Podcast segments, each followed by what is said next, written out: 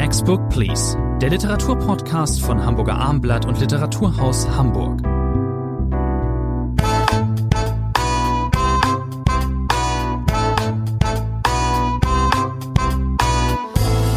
Mein Name ist Thomas Andri. Bei mir im Podcast-Studio ist in bewährter Form Rainer Moritz. Wir sprechen heute über drei Titel. Über Brandon Taylors Storyband Vor dem Sprung, erschienen bei Pieper, über Claire Keegans Kleine Dinge wie diese, erschienen im Steidel Verlag und über äh, Jean-Marie Gustave L'Eglesios bretonisches Lied erschienen bei Kiwi. Wir haben gesagt, wir fangen mit Claire Keegan an. Kleine Dinge wie diese. Der zweite Titel, belletristische Titel von Steidel, den wir hier innerhalb weniger Wochen besprechen. Die haben ein ganz gutes Programm vorgelegt. Was mir besonders gut gefällt, sehr kurze Bücher. Ja, wir hatten Annika Büsing Nordstadt. Das war dieses überraschende im Ruhrgebiet spielende Debüt einer Gymnasiallehrerin. Claire Kiegen ist äh, schon mit mehreren Büchern bei Steidel vertreten. Äh, der Verlag hat immer wieder die Fähigkeit, so wenig Belletristisches er oft im Angebot hat, äh, aber dann sind es besondere Stimmen, die er zu Wort mhm. kommen lässt. Claire Kiegen, Young 68, äh, in der Grafstadt Wicklow äh, in Irland äh, geboren, ist eine solche, ich finde, große irische Erzählerin, hier noch äh, viel zu wenig äh, bekannt. Sie haben es gesagt, ein schmaler Roman, aber äh, wenn schmale Romane gut sind, dann sind sie dichte Romane, dann sind sie hochkonzentrierte Romane. Es ist auf den ersten Blick eine einfache Geschichte, die sie erzählt, die aber sehr viel äh, Konnotationen hat, äh, sehr viel Aspekt hat, äh, die man weiter spinnen, weiter denken kann. Die Geschichte von Claire Keegan, kleine Dinge wie diese, von Hans-Christian Oeser, übrigens übersetzt, einer der bewährtesten Übersetzer, gerade aus der irischen Literatur, greift einen in Anführungszeichen wahren Fall auf, den Fall der Magdalenenwäschereien in Irland. Das war in den 80er Jahren äh, ein großes Thema. Das sind sogenannte Besserungsanstalten von Nonnen betrieben in Klöstern, äh, wo unverheiratete schwangere Frauen äh, arbeiten mussten und wie sich dann herausgestellt hat, gequält wurden, ausgebeutet wurden. Man hat ihnen die Kinder weggenommen. Das ist sozusagen der historische Hintergrund die Kinder sind dort gestorben teilweise auch genau. oder eben wegadoptiert worden. Genau, das ist der historische Hintergrund, die Magdalenenwäschereien, äh, wie das äh, hieß äh, damals in Irland. Und Claire Keegan baut um diesen Skandal eine ganz einfache Geschichte. Wir haben einen Kohlehändler in New Ross, so heißt der Ort, äh, Bill Furlong. Der hat sich hochgearbeitet äh, aus einfachsten Verhältnissen in einfache Verhältnisse hinein. Er ist ein hart arbeitender Mann. Wir sind das ist der Erzählzeitraum kurz vor Weihnachten. Also 85? Äh, in, diesem Buch, in diesem Buch Mitte der 80er Jahre. Ich habe es gesagt, da war dieser Skandal ja auch besonders äh, virulent. Er hat äh, eine feine Ehefrau gewonnen. Er hat fünf Töchter, auf die er stolz ist. Fünf Töchter, die er ahnen lassen, äh, wie man früher immer sagte, die werden es mal besser haben äh, als die Eltern. Das heißt, die haben Schulerfolge. Sie haben die Möglichkeit, äh, da auch an der Schule äh, weiterzukommen, also vielversprechende äh, Töchter. Und äh, was erzählt Claire Keegan? Eine einfache Geschichte. Wie gesagt, Bill Furlong hat viel zu tun vor Weihnachten. Es müssen viele Kohleladungen äh, an die äh, Kunden äh, kommen und er gerät eben eher durch Zufall auch in dieses Kloster. Auch die werden von ihm beliefert. Und dann stößt er in einem Schuppen auf ein Mädchen, äh, das da verelendet liegt. Exkremente. Äh, äh, genau, äh, in unsäglichem Schmutz und äh, Kot dort in diesem Schuppen liegt. Er wundert sich, er kommt dann noch einmal hin. Es lässt ihm keine Ruhe. Was hat es damit aus? Man hat im Dorf schon immer gemunkelt. Irgendwas ist da äh, mit diesem Mädchen nicht ganz so, wie es sein sollte. Aber das ist ganz wichtig für den kleinen Roman. Die Nonnen, die Leiterin äh, dieses Klosters, das sind einflussreiche Leute, die haben im Dorf was zu sagen.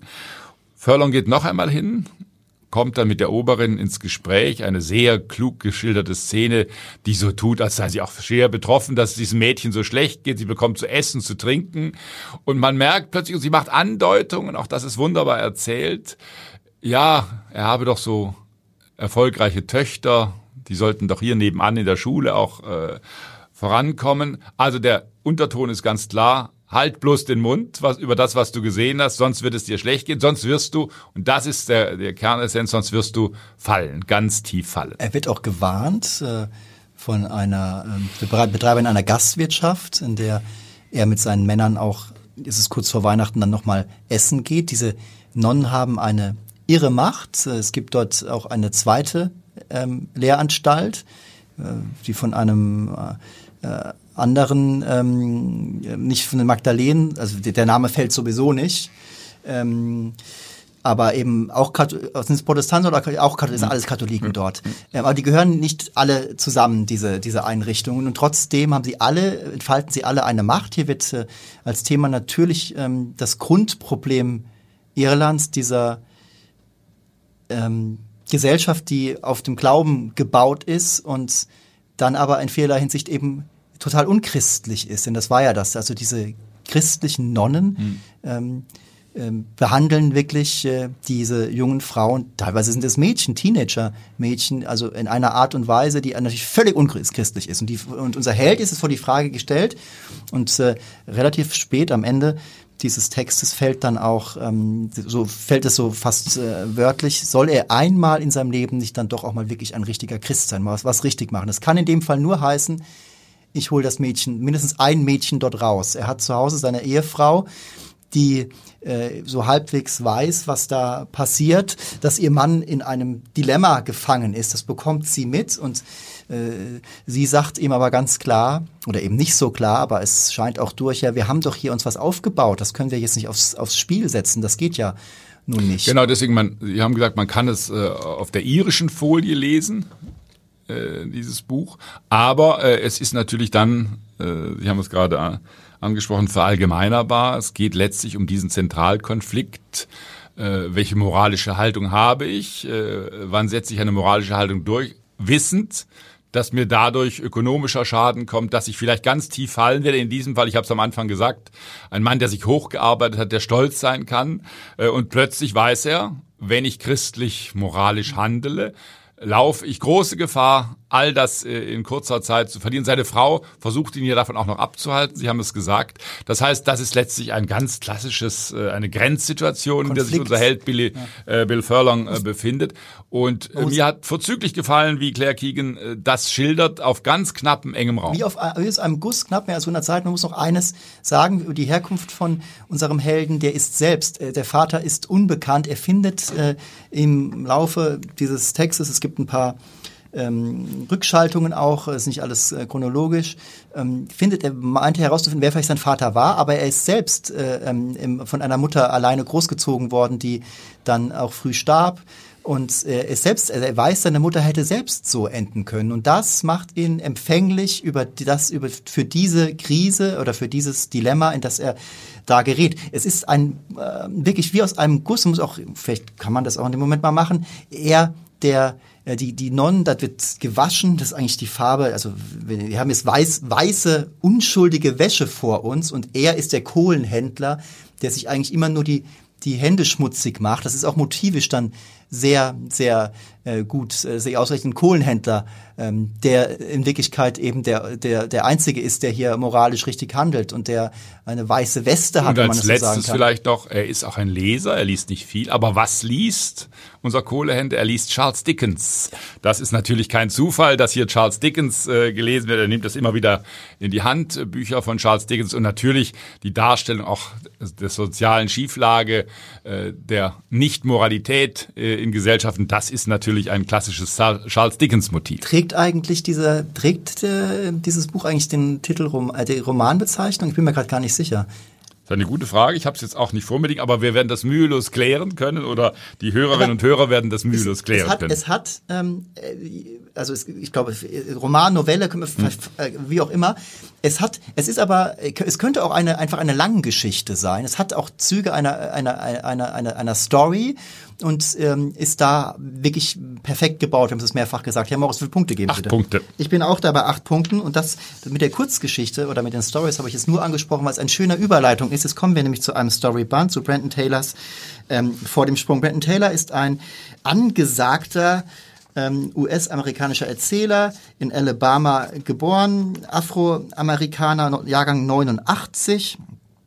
Ähm, und zwar mit äh, dem Roman Real Life beim Booker Prize auf der äh, Shortlist. Also, der Mann ist in vieler äh, Munde, ähm, hat viele freundliche Besprechungen auch bekommen.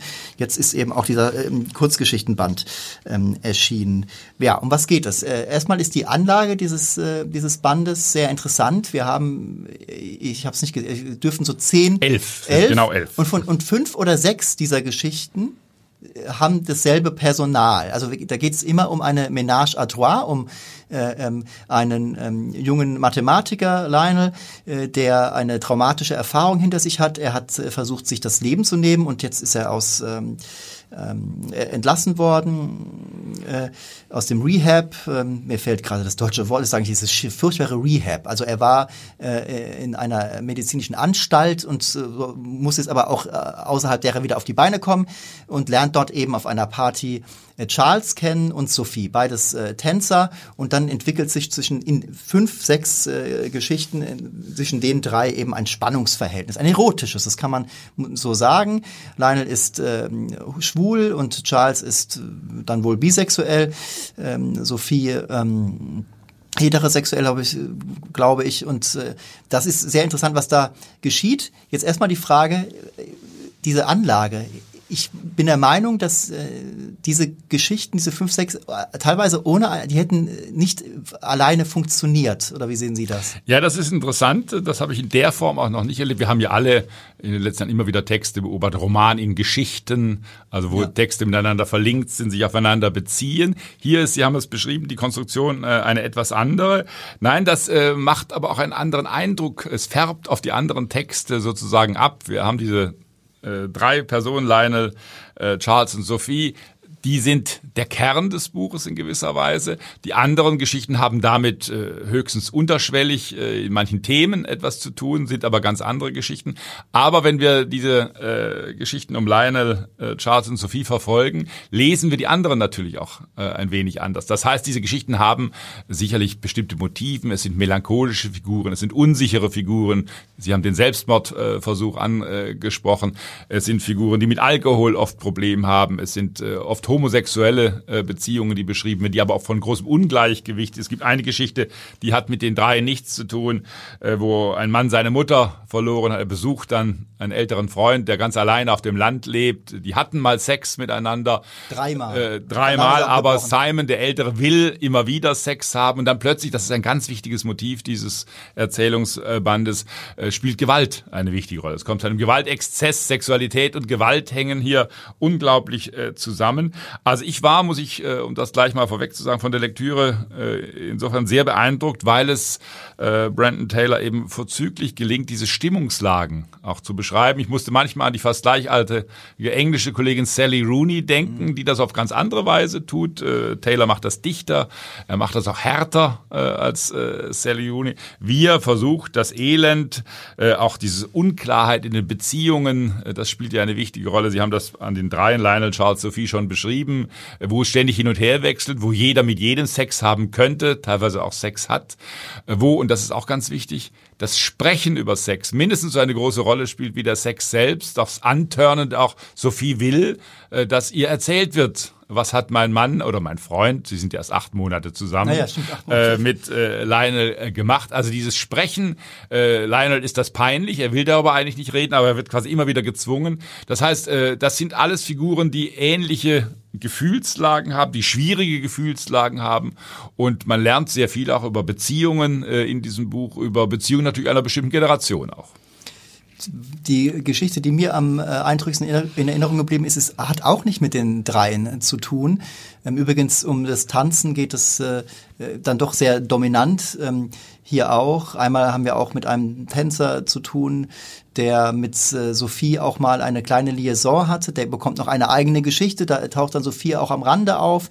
Also alles sehr doch miteinander verlinkt. Dieser äh, Tänzer Alex äh, hat eine schockierende Diagnose erhalten. Es äh, gibt eine Gewebeveränderung und da muss es eine Biopsie gemacht werden. Es wird nicht aufgelöst am Ende, aber wie er damit umgeht, dass er seine Brüder anruft, zu denen er auch eine eher raue Beziehung hat ähm, und wie das diese Telefonate, das sind dann auch ähm, starke Dialoge.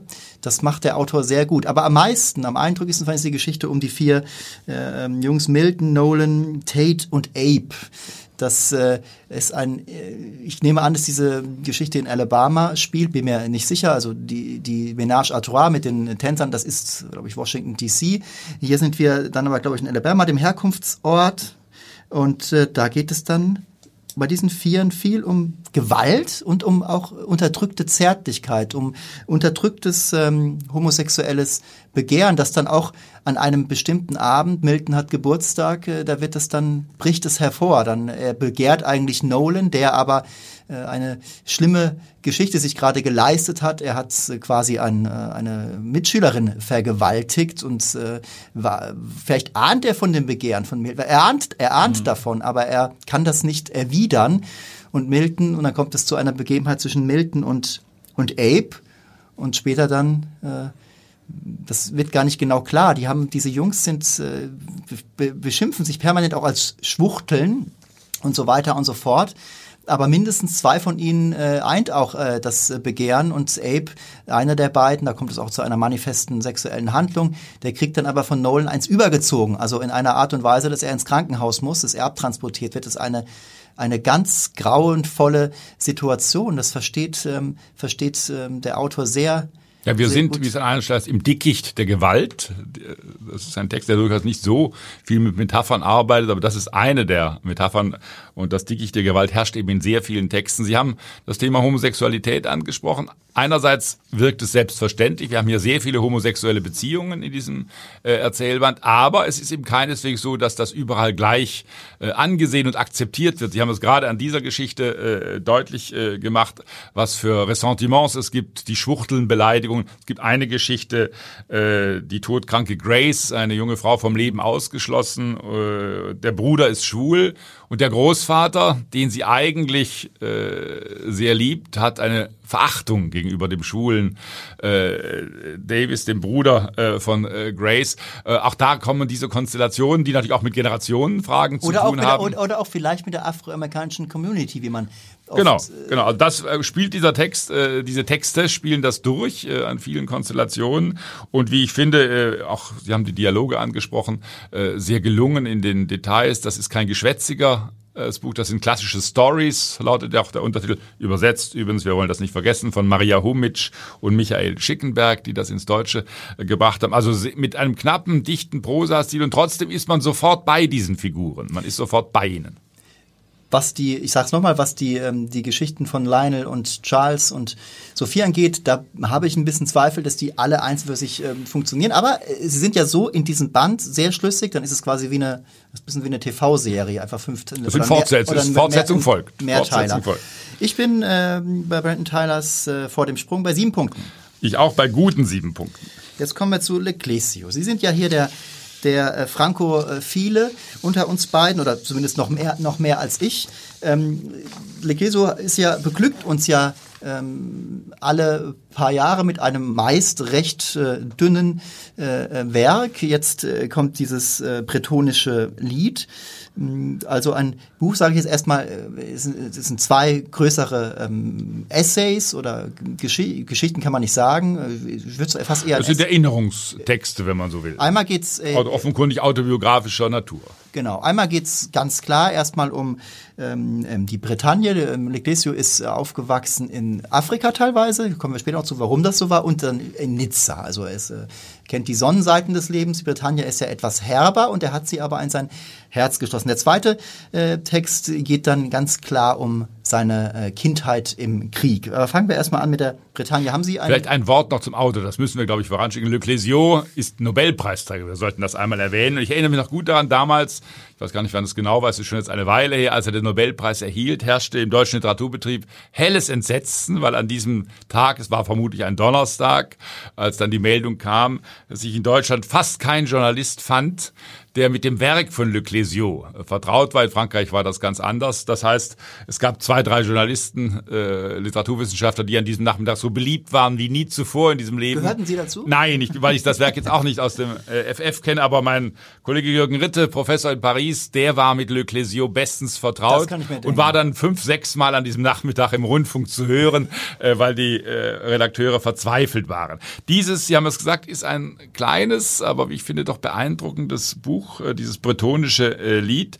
Äh, ich habe gesagt, es sei autobiografischen Gehaltes, das ist ganz klar, das sagt Luc Lesio selber, das ist meine Geschichte, die Geschichte im Krieg, die Geschichte nach dem Krieg, das unterscheidet diese beiden Texten ja von der Situierung auch. Aber er sagt an einer Stelle auch mal ganz deutlich, ich will auf gar keinen Fall, und das werde ich auch in meinem Leben nie tun, eine große Autobiografie schreiben. Das heißt an einer Stelle mal, dabei ist es nicht meine Absicht, Kindheitserinnerungen festzuhalten. Andere haben das bereits getan, viel besser, als ich es tun könnte. Er zitiert dann den Kollegen aus dem 19. Jahrhundert, Isidore Ducasse, Comte de Lautréamont, der gesagt hat, ich hinterlasse keine Memoiren. Also diese klare Haltung, das sollen bitte andere machen. Aber äh, es sind äh, wieder keine großen autobiografischen Texte, aber sehr eindrückliche Erinnerungen. Vielleicht, wenn wir mit dem bretonischen Lied, mit der ersten äh, Geschichte anfangen, die erinnert äh, an die Bretagne natürlich. Es ist ein Text, der sehr kritisch auch äh, davon handelt, was hat sich verändert in der Bretagne.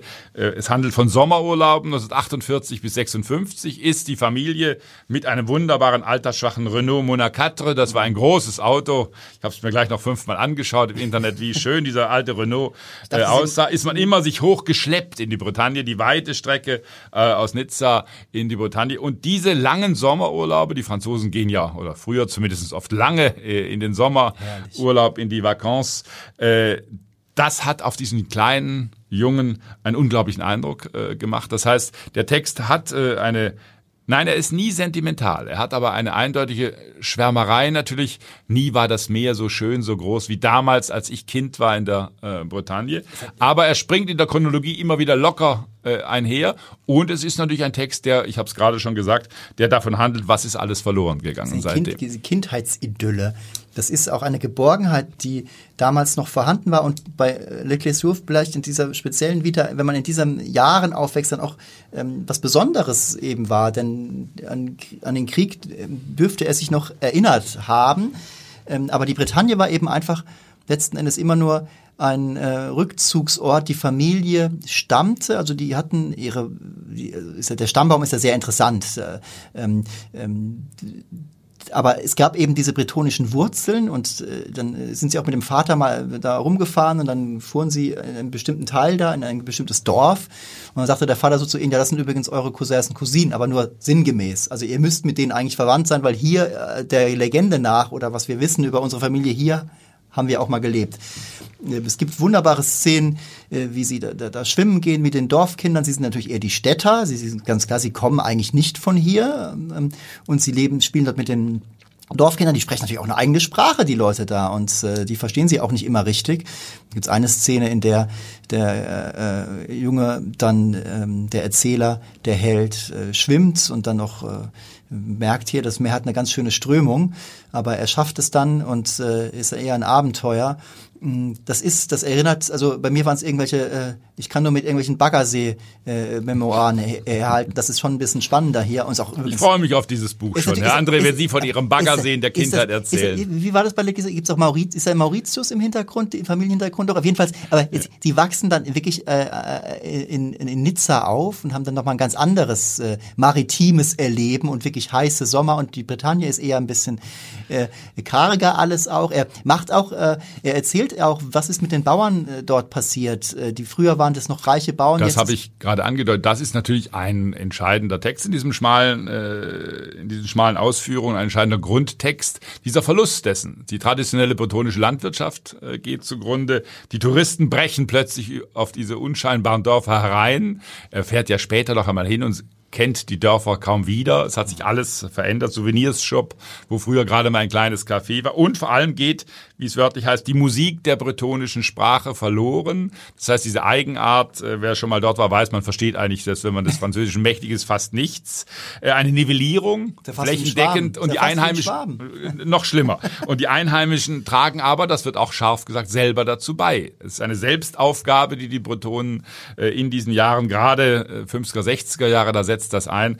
Äh, an sich macht. Es ist kein, das Wort sollten wir einmal erwähnen, kein nostalgischer Text. Äh, Le Clésio sagt an einer Stelle, äh, Nostalgie ist eine Schwäche, eine Verkrampfung, die Verbitterung hervorrufe. Das versucht der Text zu vermeiden. Sie haben recht. Ich, hab, ich hatte eben trotzdem das Kindheitsidyll erwähnt. Das schwingt natürlich dann trotzdem auch implizit Nostalgie mit. Das ist ähm, in irgendeiner Form ganz, ganz, ganz versteckt ist das schon so, aber es ist eben überhaupt nicht an der Oberfläche. Das ist, es ist ein zu intellektueller Angang auch. Und das macht diesen, diesen Text aber auch ähm, so ähm, speziell und interessant. Er mischt das einfach äh, ganz gut. Es ist sehr farbenfroh oft und dann aber eben auch Be seine Bewertungen, seine Urteile. Es sind keine Verurteilungen, sie haben die Bauern eben erwähnt, es ist keine Verurteilung, und, äh, dass, dass die bretonische Kultur auch irgendwo aufgegeben wird, aber es ist einfach, es ist einfach eine, Fest, eine Feststellung. Ja, wir müssen die zweite Erzählung unbedingt jetzt, noch dazu genau. nehmen, das Kind und der Krieg, äh, weil da gehen wir zeitlich sozusagen weiter zurück, noch L'Ecclesio Jahrgang 40. Äh, wir hatten vorhin die Bretagne, vor allem in den frühen 50er Jahren, die wir erleben. Und jetzt ist es wirklich äh, eine Zeit, an die er kaum Erinnerung hat, natürlich, weil er ein ganz kleines Kind äh, war. Aber der Krieg, äh, die Mutter und er sind britische Staatsbürger, komplizierte Familienverhältnisse. Sie haben es gesagt, der Vater ist fernab als Tropenarzt in Afrika. In, aber in englischer, mit der englischen Armee. Also genau, genau. Deswegen britische Staatsbürger. Aber es wird ganz klar, plötzlich taucht der Krieg auch in Nizza auf. Eine Bombe fällt in den Garten äh, der Großmutter, eine 277 Kilogramm schwere, vermutlich kanadische Bombe. Und es ist ganz klar die Stadt von den Italienern besetzt. Das heißt, äh, die Familie, die Mutter äh, und der Sohn wissen, wir müssen Nizza verlassen. Sie begeben sich die ins Söhne, Hinterland. Der, der, Bruder spielt auch im, im, im Genau, der, genau, der Bruder natürlich auch. Und sie gehen in ein Dörfchen, Roquebière, ziehen sie sich zurück. Und äh, weil der Satz ist klar, sie werden, werden jeden deportieren, wir würden in ein Lager kommen. Das sagt die Familie sich selber eindeutig, deswegen diese Flucht ins Hinterland. Das heißt, der Text äh, schildert, äh, versucht zu schildern, wie ein Kind von drei, vier, fünf Jahren aufwächst, das nur die Vokabel Krieg hört, natürlich nichts erklärt bekommt, auch nichts versteht eigentlich, was da passiert. Aber es ist ein sehr interessanter Versuch, diesen Schrecken ganz früher Traumata der Kindheit äh, in eine Erzählform zu bringen. Er hat sich viel gemerkt. Er hat zum Beispiel auch gemerkt, dass seine Mutter nie über die Bosch schimpft. Er hat nie über die Deutsch, also er hat nie dieses Schimpfwort der Franzosen in den Mund genommen, obwohl auch ganz klar wird, sie waren erstmal froh, dass in Nizza eben die Italiener waren, weil das waren die freundlicheren mhm.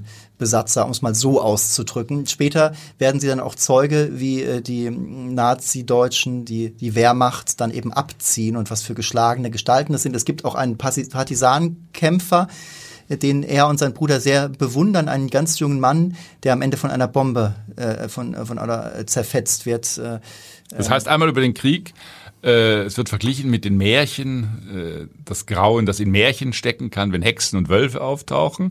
Das sind die Geschichten, die der junge Jean-Marie Gustave äh, erzählt bekommt.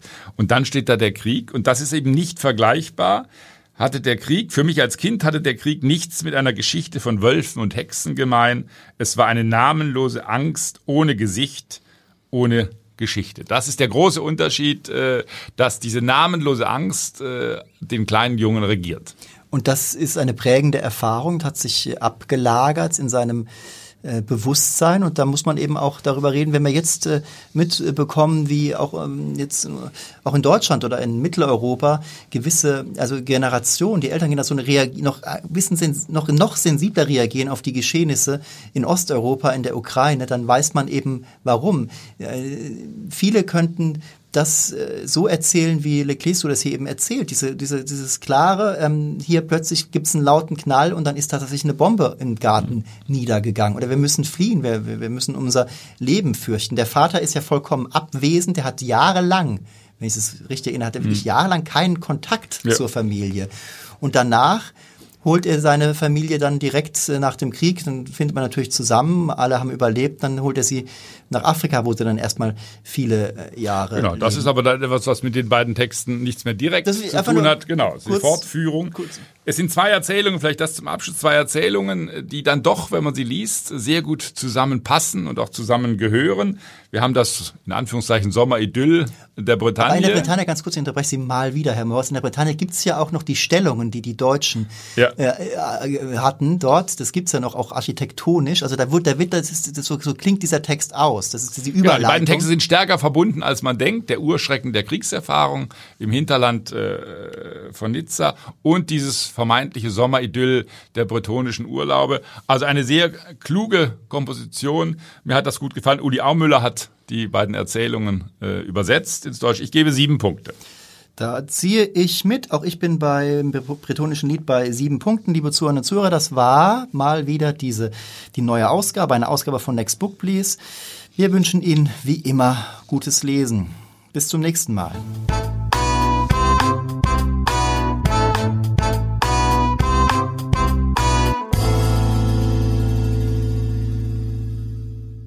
Weitere Podcasts vom Hamburger Abendblatt finden Sie auf abendblatt.de slash podcast.